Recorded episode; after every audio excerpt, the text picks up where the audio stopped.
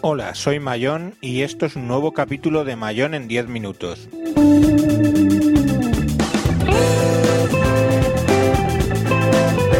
Hoy os voy a contar una historia alternativa de la informática.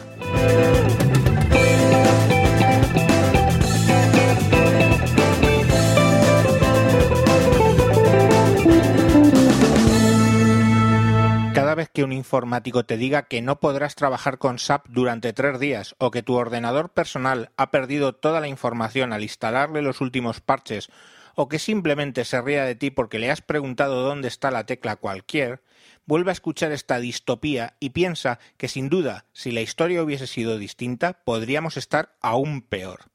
Si no eres informático, sigue escuchando.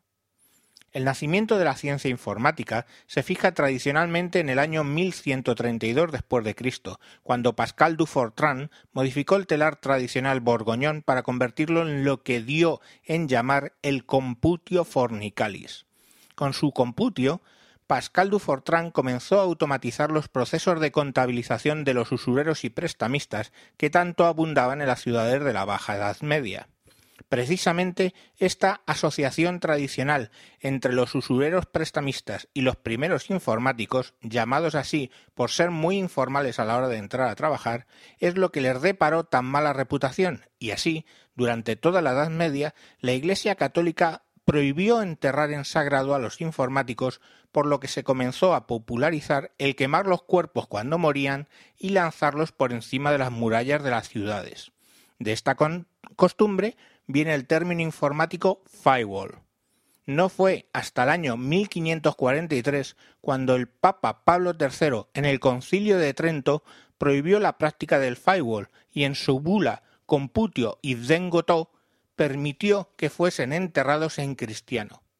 Lamentablemente la bula solo tuvo un éxito parcial y la población de las ciudades siguieron distinguiendo los enterramientos de los informáticos, metiéndolos en el ataúd en un difícil escorzo donde la parte superior del cuerpo estaba en posición supina y la inferior en posición prono, en ocasiones teniendo que así seccionar el cuerpo en dos para hacerlo. De esa difícil posición pronosupina nació la palabra informática proxy.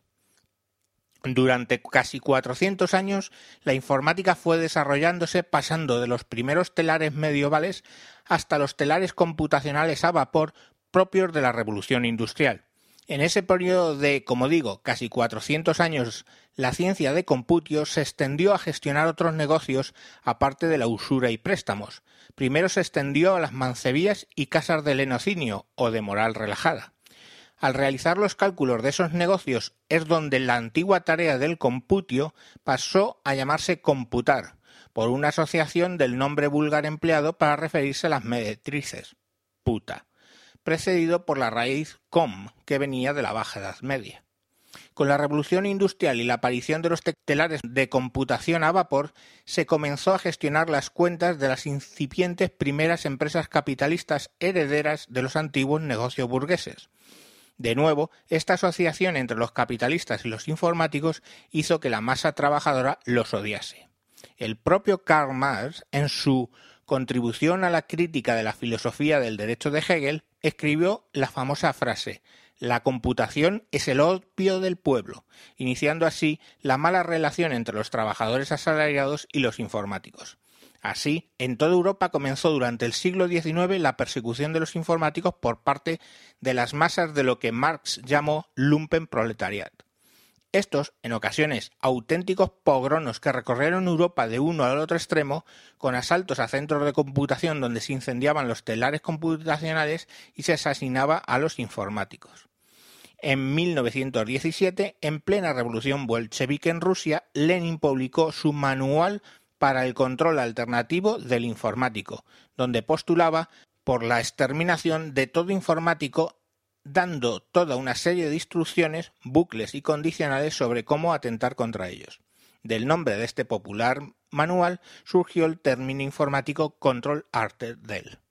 Paralelamente, La mala imagen de los informáticos en Europa se vio incrementada por el hecho de que las tropas alemanas, durante lo que se dio en llamar la Gran Guerra, que luego sería conocida como la Primera Guerra Mundial, emplearon masivamente informáticos para el cómputo de las trayectorias de balas de artillería que asolaron los campos de batalla y las ciudades durante ese conflicto bélico. Al terminar la guerra se firmó el Tratado de Versalles, donde además de definir las compensaciones a pagar por el bando perdedor, Alemania, principalmente, se declaraba por fin proscrito la ciencia de la computación, declarando a los informáticos y sus computadoras a vapor como armas de destrucción masiva, equiparándolos en el tratado al uso del gas mostaza en las trincheras. El Tratado de Versalles tuvo el efecto secundario de generar una gran migración de informáticos hacia el Nuevo Mundo durante toda la década de los felices años 20, llamados así en Europa por la desaparición de la lacra informática.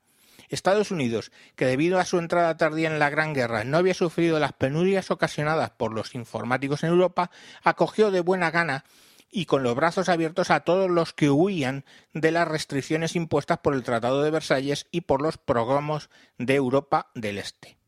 Se asentaron originalmente en la zona de la costa oeste, en una zona cercana a la ciudad de San Francisco.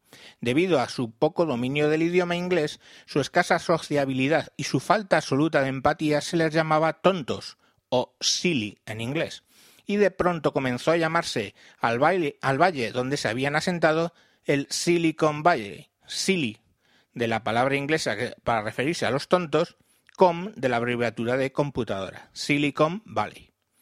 En San Francisco prosperaron y hacia mediados de la década de los años 20 algunos fueron emigrando a la costa este, en concreto a la ciudad de Nueva York, donde con la experiencia adquirida en la Alta Edad Media, gestionando los negocios de lupanares y casas de lenocinio, comenzaron a computar las operaciones bursátiles de las empresas norteamericanas en la sede de la Bolsa de Nueva York, Wall Street el 29 de octubre de 1929, en lo que pasó a llamarse el Martes Negro, las computadoras de la Bolsa de Nueva York comenzaron a fallar en bloque y a realizar ventas masivas que contagiaron en breve a las bolsas de otros países, generando la mayor catástrofe económica mundial hasta ese momento. Ante la crisis, el entonces gobernante de Rusia, el camarada Stalin, decidió reemprender las expulsiones y progromos contra las últimas poblaciones de informáticos en ese país. La presión que ejerció obligó a los últimos informáticos rusos a trasladarse a Alemania, la cual los acogió con los brazos abiertos por parte del partido nazi que en esos momentos estaba en plena carrera por el poder, el cual alcanzaría en 1933 con la llegada de su líder Adolf Hitler a la Cancillería. El líder de los informáticos en el exilio, por otro lado, huyó in extremis a México, donde se refugiaría lejos de toda actividad en la computación. Se trataba del León Trotsky. En este nuevo éxodo, sumado a la ausencia de un líder ideológico, Trotsky hizo que los informáticos se encerraran aún más en sí mismos y en sus propias creencias, creándose lo que se dio en llamar la secta de Computio, nombre legendario con el que sus seguidores conocían a Pascal Dufortran. La paradoja es que esta secta medró entre la clase política de Estados Unidos y entre la élite del partido nazi por igual. Ambos países dedicaron a los seguidores de Computio a realizar programas y cálculos para la creación de nuevas armas secretas en sus por entonces computadoras electrónicas que comenzaban a llamarse ordenadores por la costumbre de sólo responder a las órdenes de los seguidores de la secta. Para el año 1939, tanto la Alemania nazi como los Estados Unidos contaban ya con armas nucleares de destrucción masiva. Todo estaba preparado para la catástrofe. Cuando el 21 de agosto de 1940 agentes de Stalin consiguieron dar con León Trotsky en México y asesinarlo, todo se precipitó. Los seguidores de Computio en los Estados Unidos alteraron sus programas para que tomaran el control de las armas nucleares que fueron lanzadas primero sobre Rusia. Lamentablemente, un misil se desvió por error de programación cayendo sobre Berlín y matando al Hitler. Su sucesor, Hermann Göring, ordenó a sus informáticos el lanzamiento de misiles a Estados Unidos en lo que luego se llamó el ardiente final de agosto, Estados Unidos, Alemania y Rusia y algunos países cercanos fueron incinerados nuclearmente, mientras que los programas escritos por los seguidores de Computio seguían lanzando bombas nucleares a propios y extraños. El resto del planeta recibió posteriormente una gran lluvia radiactiva que literalmente quemó o dejó estériles a la mayoría de los seres humanos. La esterilidad y la impotencia sexual no importaron a los informáticos, pues debido a sus rarezas propias de sus creencias, su escaso don de gentes y en definitiva su poco interés por las cosas del sexo hizo que no lo echasen mucho de menos, pero el resto de la población sí que nos provocó serios problemas además de la amenaza de la extinción. Hoy, refugiados en esta pequeña isla donde la radiactividad no es mucha, en nuestras cuevas a 30 metros de profundidad, los supervivientes de este Armagedón nos dedicamos a intentar, de momento sin éxito, regenerar nuestra especie. Sirva este escrito grabado en piedra y a salvo bajo la superficie para advertir a las generaciones venideras, si las hubiera, sobre los males que pueden llegar a ocasionar la computación y la informática.